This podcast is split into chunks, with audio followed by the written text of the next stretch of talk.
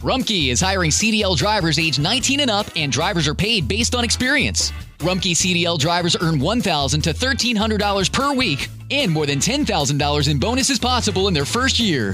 Rumkey drivers are home daily, work in a recession resistant industry, receive great benefits and performance incentives. Start a lucrative career and apply now at rumkeycareers.com. Equal opportunity employer restrictions apply. Looking for a brew unique to you? Find it at Kroger. Discover distinctly different chameleon organic ground coffee with flavors like Guatemala and Dark and Handsome. They're so organic, so sustainable, and so good. Visit Kroger today to get yours.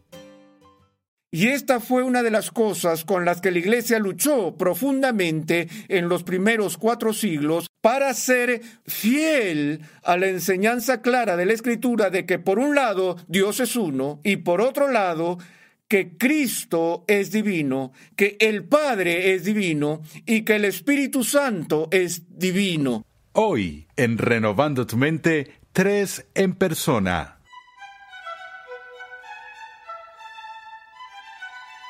Bienvenidos una vez más a Renovando tu Mente con el Dr. Arcis Sproul. En el día de hoy continuamos con Fundamentos, un panorama general de la teología sistemática, una serie de 60 lecciones donde el Dr. Sproul nos muestra cómo las verdades de la Escritura se relacionan entre sí en perfecta armonía. En nuestro episodio anterior comenzamos a tratar una doctrina que es central para la fe cristiana, la Trinidad. Muchos argumentan que esta doctrina es una contradicción. ¿Cómo puede Dios ser uno cuando es Padre, Hijo y Espíritu Santo? Pasemos una vez más al salón de clases a escuchar al Dr. R.C. Sproul mientras demuestra que aunque la doctrina de la Trinidad es misteriosa, no es de ninguna manera contradictoria. Hace algún tiempo tuve una conversación con un profesor de filosofía en una de las universidades americanas y él me dijo que era ateo y que no podía entender cómo una persona inteligente podía abrazar el cristianismo, porque en el corazón mismo del sistema cristiano de pensamiento había una contradicción manifiesta. Y yo dije, bueno, ¿cuál es? Dijo, bueno, la doctrina de la Trinidad. Dijo, la doctrina de la Trinidad es una contradicción y las personas inteligentes no aceptan contradicciones. Le dije, bueno, estoy de acuerdo con parte de eso. Le dije, te concedo que las personas inteligentes no deben aceptar contradicciones, aunque muchas de ellas a menudo lo hacen. No creo que estoy de acuerdo contigo en que las personas inteligentes no deben aceptar contradicciones. Le dije, pero lo que me sorprende es que clasifiques y categorices la doctrina de la Trinidad como una contradicción. No es que me resulte sorprendente que la gente haga eso de vez en cuando,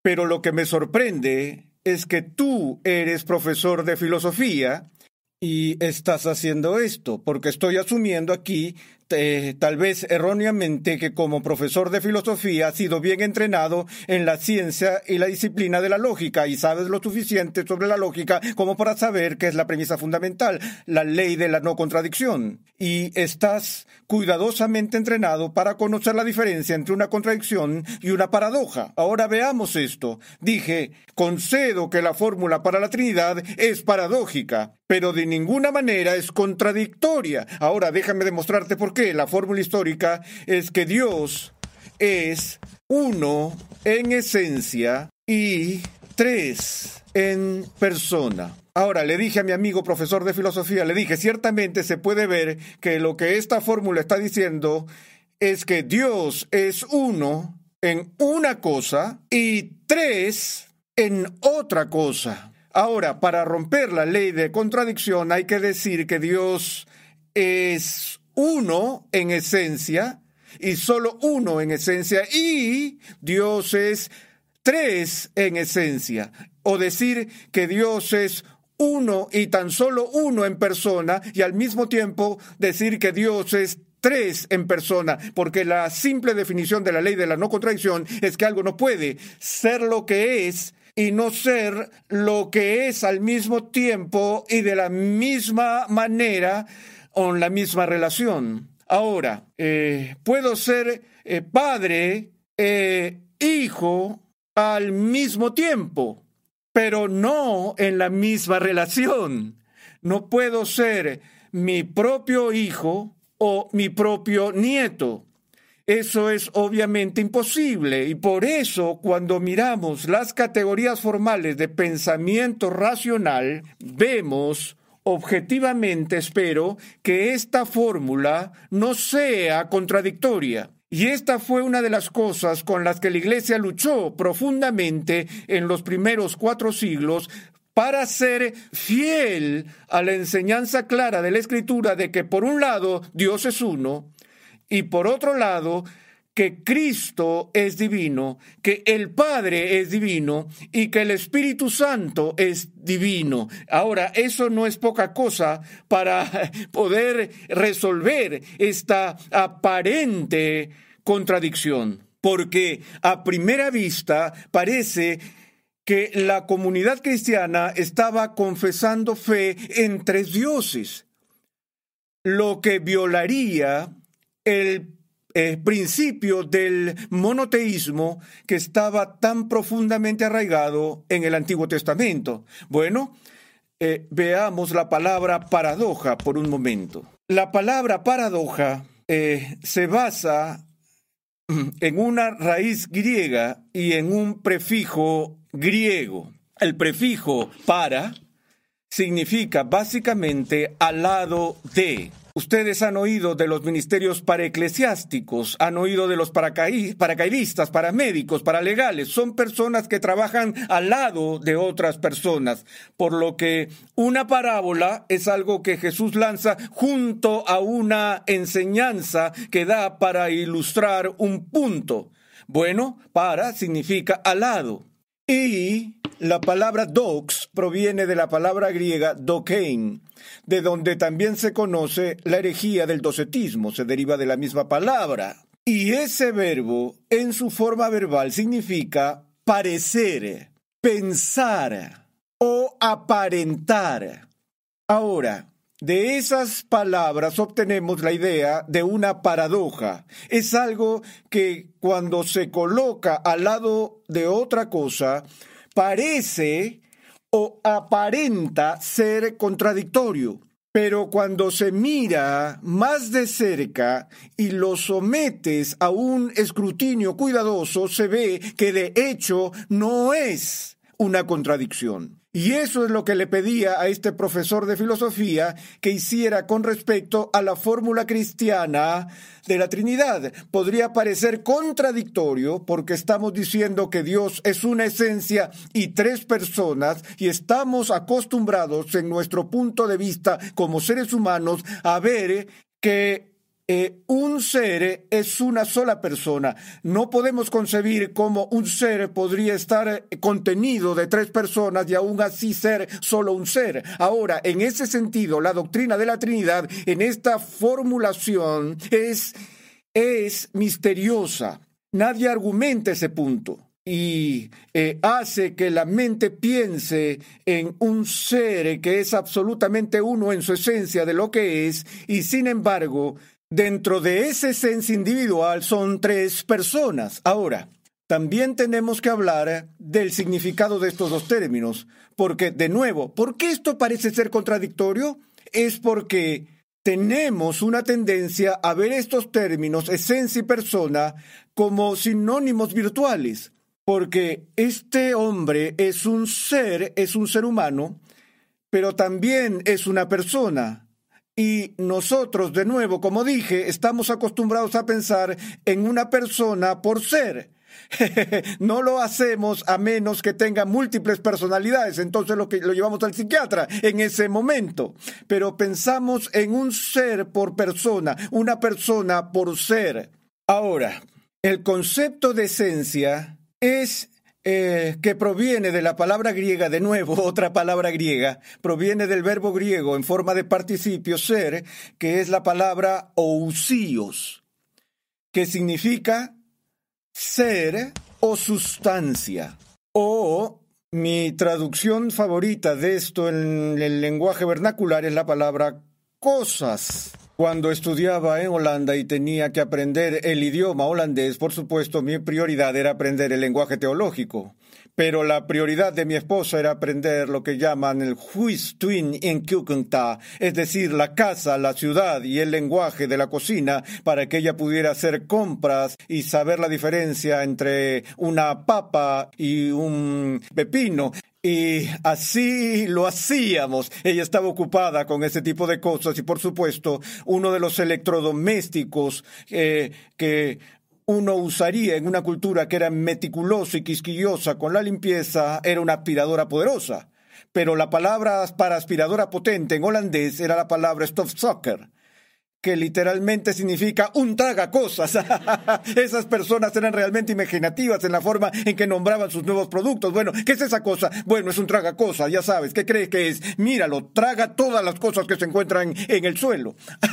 Ahora, podríamos haberle puesto un término mucho más sofisticado, ontológico, metafísico que traga cosas, pero me gusta esta palabra cosas, porque ¿cuál es la cosa? Quiero decir esto es, ¿cuál es la cosa de lo que está hecho? ¿Cuál es la cosa que distingue a un ser humano de un antílope o a un antílope de una uva o a una uva de Dios?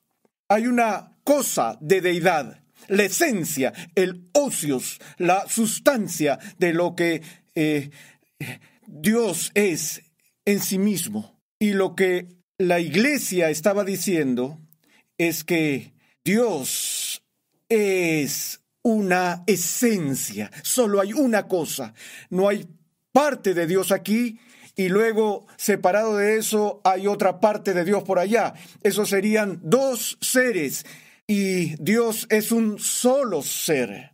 Por lo tanto, ¿qué queremos decir entonces cuando decimos que Dios es uno en ser, eh, pero tres en persona? Bueno, eso es un poco más difícil.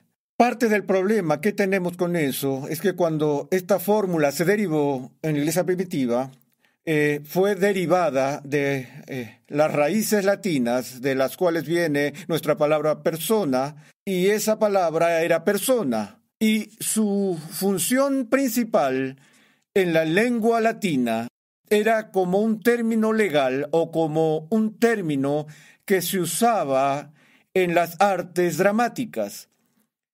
Eh, todos ustedes están familiarizados con las eh, marcas registradas del mundo del drama, las máscaras gemelas que indican tragedia y comedia.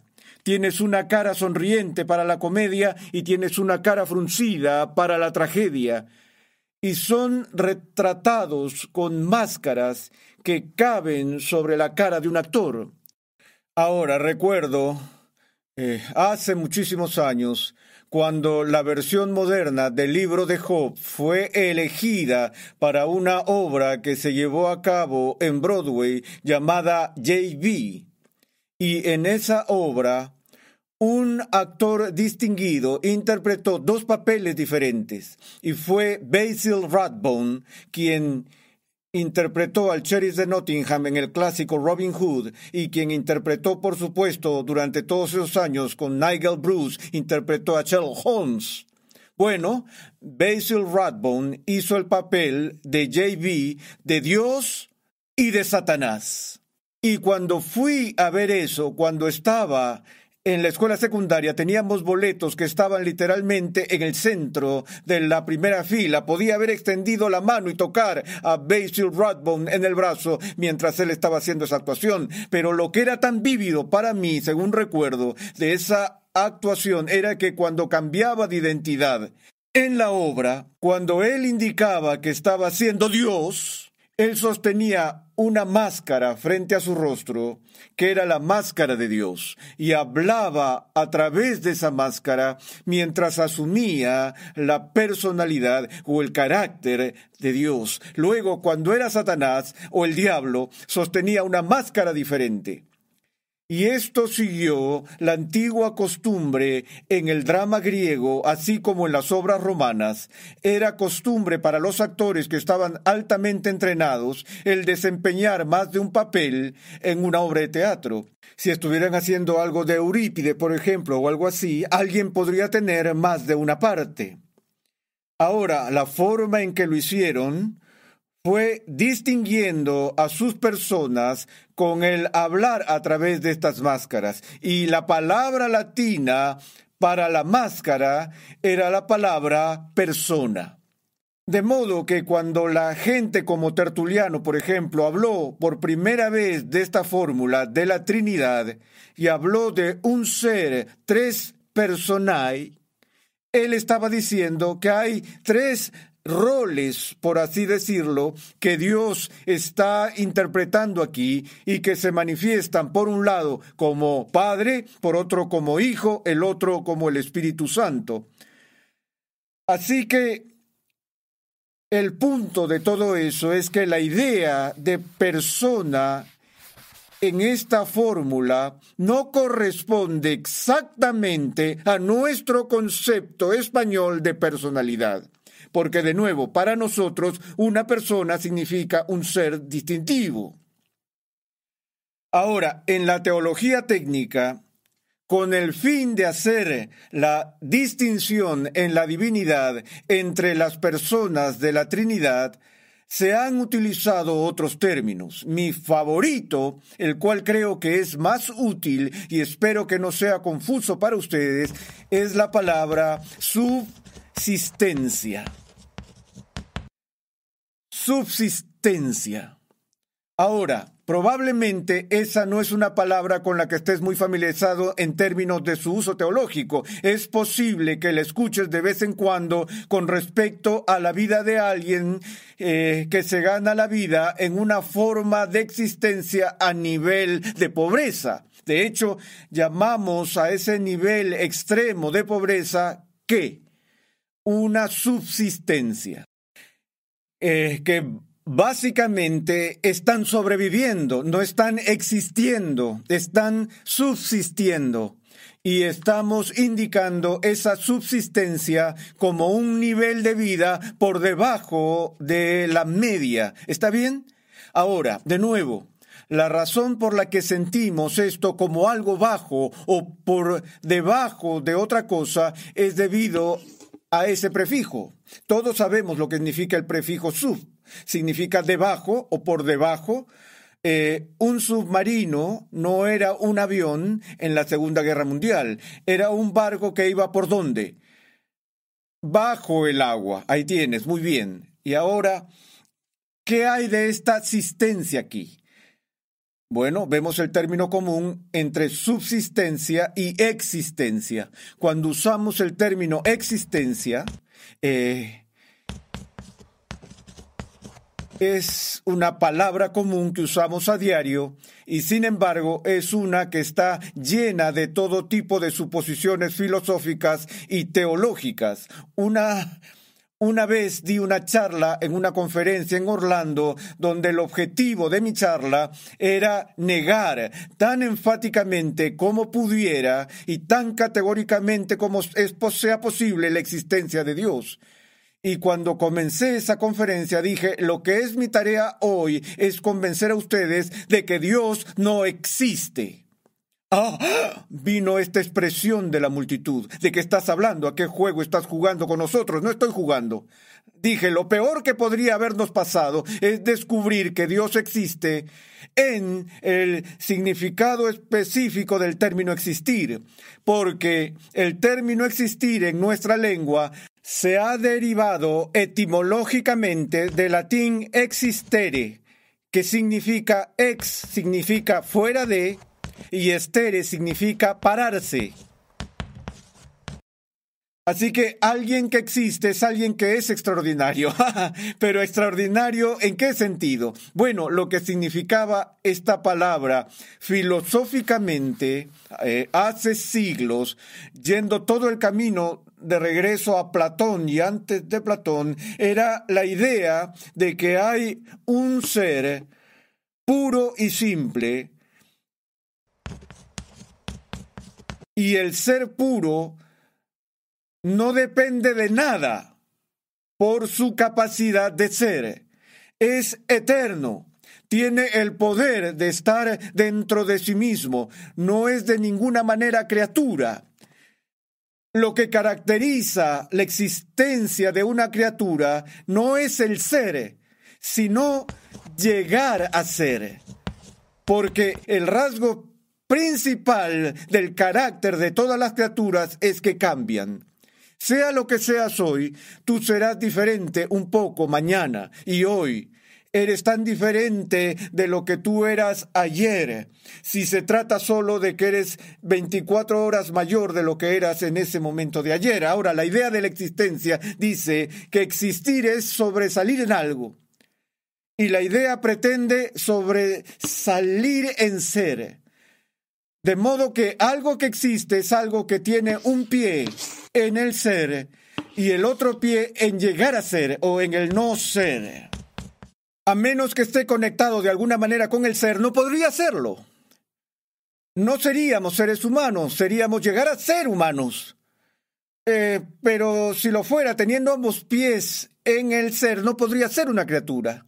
Ahora, el punto que estoy diciendo es que no queremos pensar en Dios así. Si me preguntas, ¿Dios es? Yo digo, sí, por supuesto que Dios es, pero existe no en este sentido, porque eso lo haría qué? Una criatura, una existencia derivada dependiente. Pero más bien decimos que Dios está aquí. Dios está siendo, no llegando a ser, no cambiando. Es eternamente el mismo. Y por eso decimos que hay un ser. Ahora, dentro de ese ser no hay tres existencias separadas. Recuerda la diferencia en el prefijo existir. Significa pararse fuera de ser o no ser. Pero la palabra que los teólogos utilizan con respecto a la Trinidad no es la palabra tres existencias, sino tres subsistencias. Es decir, debajo del ser puro de Dios, en una dimensión inferior, debemos distinguir estas entre estas subsistencias, las cuales la Biblia llama Padre, Hijo, Espíritu Santo. No tres existencias, no tres seres, sino tres subsistencias dentro de ese único ser eterno que es Dios. Y así podemos decir que la distinción entre las tres personas es una distinción necesaria porque la Biblia hace la distinción. Y es una verdadera distinción, pero decimos que no es una distinción esencial. Oh, oh, ¿Qué quieres decir con que no es una distinción esencial? ¿Quieres decir con eso que no es importante que hagamos una distinción y que no importa, no importa si creemos en el Padre, el Hijo y el Espíritu Santo? No, no, no. A veces usamos lo esencial, el término esencial para decir que es tan importante que sin él no tienes lo que necesitas tener, que es absolutamente crucial para poseer lo que quieres. En ese sentido, es esencial lo que significa sumamente importante. Pero cuando digo que las diferencias entre el Padre, el Hijo y el Espíritu Santo son reales, pero no esenciales, estoy siendo más específico y preciso con respecto a la palabra esencial diciendo que éstas representan diferencias reales dentro de la Trinidad, pero no dentro de la esencia de la divinidad misma. Un ser, tres personas, Padre, Hijo y Espíritu Santo.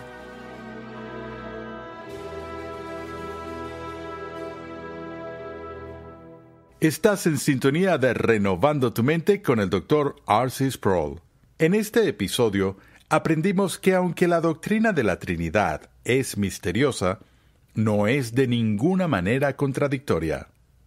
Te invitamos a visitar nuestra página web renovandotumente.org, donde podrás solicitar gratuitamente la guía de estudio de esta nueva serie.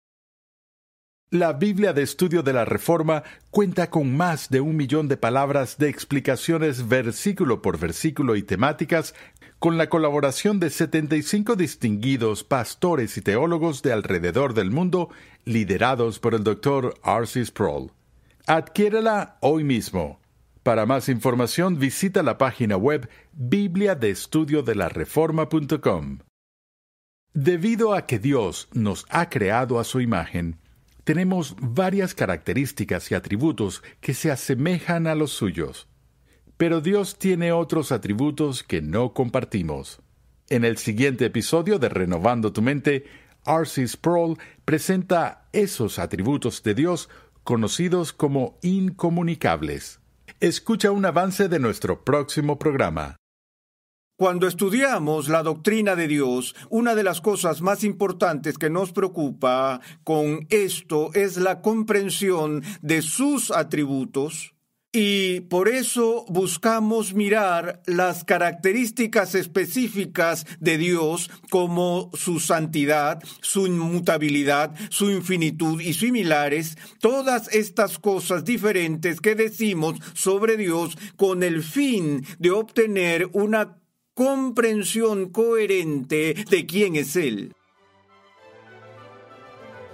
Renovando tu mente es una producción de los ministerios Ligonier la confraternidad de enseñanza del Dr. R.C. Sproul. Nuestra misión, pasión y propósito es ayudar a las personas a crecer en su conocimiento de Dios y su santidad. Para contactarnos, por favor, envíanos un correo electrónico a programa arroba renovandotumente.org con tus preguntas, testimonios y comentarios. Recuerda que en nuestra página web renovandotumente.org puedes adquirir gratuitamente la guía de estudio de la serie de hoy y además encontrarás una amplia variedad de recursos tales como clases, artículos y contenido multimedia con la finalidad de cumplir con nuestra misión de proclamar, enseñar y defender la santidad de Dios en toda su plenitud a tantas personas como sea posible. Sintonízanos nuevamente en esta misma emisora y en este mismo horario y únete a nuestra gran comunidad virtual en las redes sociales.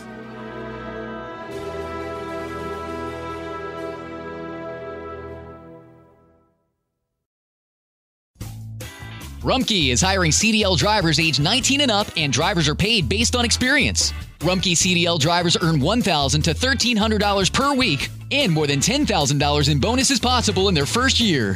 Rumkey drivers are home daily, work in a recession resistant industry, receive great benefits and performance incentives. Start a lucrative career and apply now at rumkeycareers.com. Equal opportunity employer restrictions apply.